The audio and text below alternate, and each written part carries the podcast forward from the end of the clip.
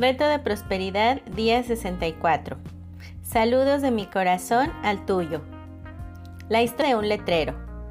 Frecuentemente cuando la gente habla de dar, nuestros pensamientos automáticamente se van hacia el dinero. Quizá por eso muchos de nosotros hemos desarrollado una resistencia a dar. Sin embargo, hay cosas que podemos dar que son mucho más valiosas que el dinero. La película que sigue proporciona un buen ejemplo. La primera vez que Kate vio esta película le recordó las palabras de Rumi, un poeta y místico persa del siglo XIII, que hablaba de un hombre que pasó junto a un limosnero en la calle y preguntó, ¿Por qué Dios no haces algo por esta gente? Y Dios respondió, hice algo, te hice a ti. La historia de un letrero. Un hombre de edad avanzada, ciego, estaba sentada en la esquina de una plaza con una lata a sus pies y junto a él un letrero que decía, Ten compasión, estoy ciego. Solo había unas cuantas monedas en la lata. Un hombre pasaba por ahí. Se detuvo y miró al anciano debatiendo si agregar monedas o no a la lata. En lugar de eso, tomó el letrero, lo volteó y escribió unas palabras. Entonces regresó el letrero para que todos los que pasaran pudieran leer las nuevas palabras. Pronto la lata comenzó a llenarse. Mucha más gente le daba dinero al hombre ciego. Esa tarde, el hombre que había cambiado las palabras llegó a ver cómo iban las cosas. El hombre ciego reconoció sus pisadas y le preguntó, ¿Eres tú el que cambió mi letrero esta mañana? ¿Qué escribiste? El hombre dijo, solo escribí la verdad. Dije lo que tú dijiste, pero con otras palabras. Lo que escribió decía, hoy es un hermoso día y no puedo verlo.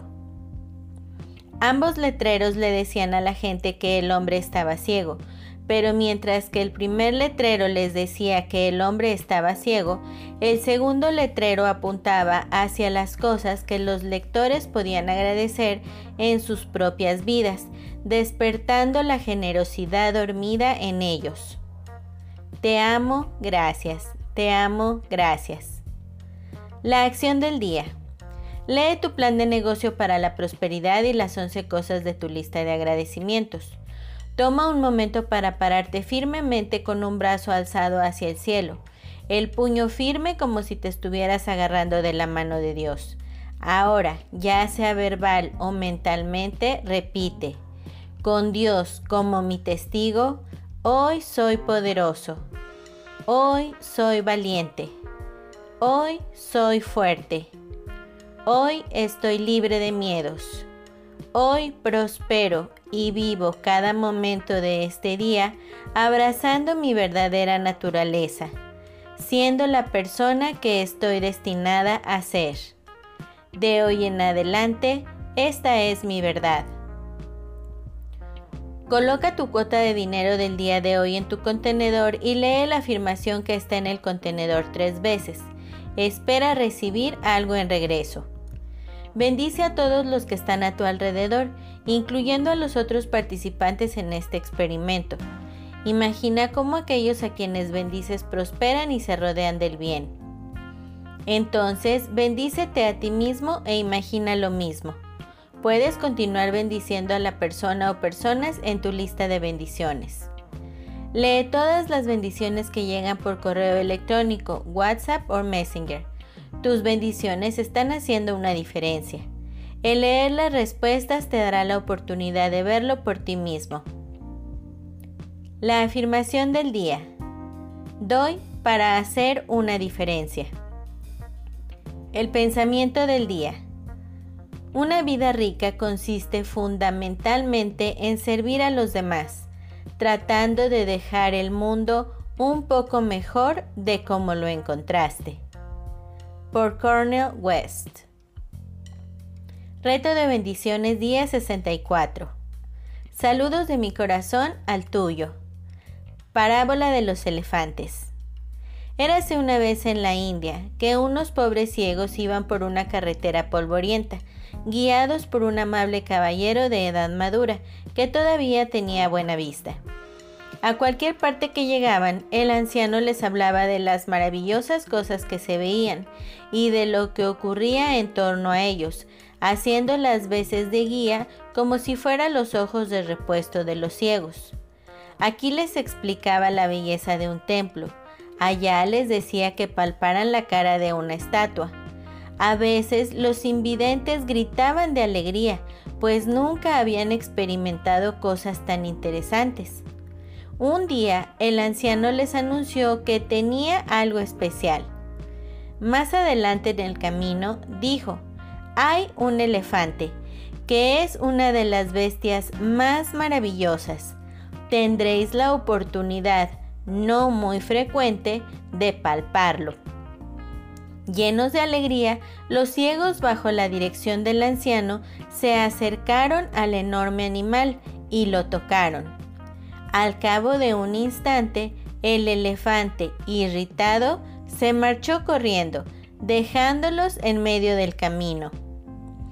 Entusiasmados con esa nueva experiencia, se deshacían en exclamaciones sobre el maravilloso monstruo que habían tocado por primera vez.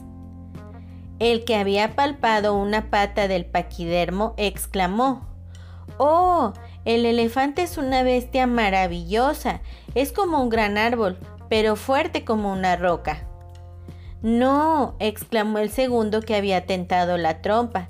El elefante es como una gran serpiente que se mueve lentamente hacia atrás y hacia adelante.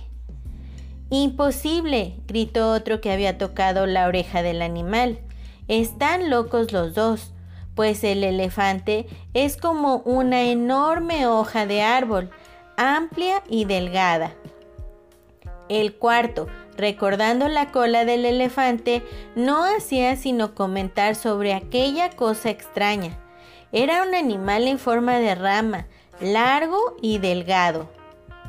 El quinto, molesto por las tonterías que estaba oyendo de los demás, les explicó que era como un enorme muro, ya que había palpado al elefante por un costado.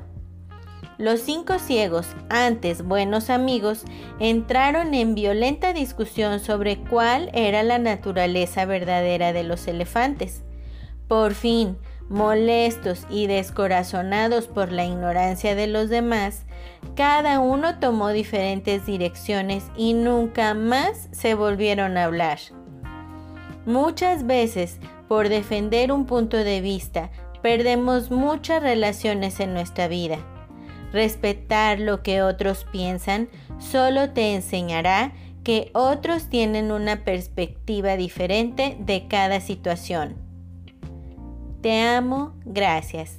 Te amo, gracias. Hasta luego. Bendiciones infinitas y que la paz sea en ti.